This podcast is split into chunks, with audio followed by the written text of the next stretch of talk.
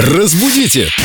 Далее! С нами Виктория Полякова, культуролог, знаток русского языка. И сегодня у нас слово, которое мы очень часто используем в игре по правилам 8.30. Оно касается и полос дорожного движения, и других полос. Очень много разных полосок в жизни. Угу. Жизнь вообще как зебра. То черная, то белая. Мгм. И на тельняшках полоски. Виктория, привет. Привет, ребят. Вопрос тебе от Елены Паньженской.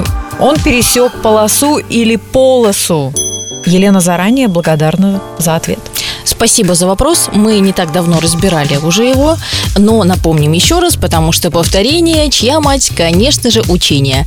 Вообще, словари говорят о том, что можно использовать и полосу, ударение ставить на окончание, и полосу. Это про дорожное движение или вообще обо всех вне полосках? зависимости, вне зависимости от э, привязки этих полос к чему-либо, можно говорить и так, и так. Но все же для сотрудников СМИ рекомендуют говорить полосу. Мгм. У меня навигатор в одном исполнении говорит «камера на полосу», в другом исполнении предупреждает «камера на полосу» строгим голосом. Я вот не знаю, кому верить. Можно и так, и так, как мы поняли. да, можно и так, и так. А я была уверена, что... А ты была уверена, что навигатор с Бузовой говорит неграмотно? Я вообще Бузову не слушаю. Я даже не знаю, какой у нее голос. Слушайте, а может быть нам начать озвучивать навигаторы с правильными ударениями? Мы тебя порекомендуем. Я с удовольствием. Викторию Полякову не только в «Разбудите далее», но и во все навигаторы страны. Голосуем, товарищи.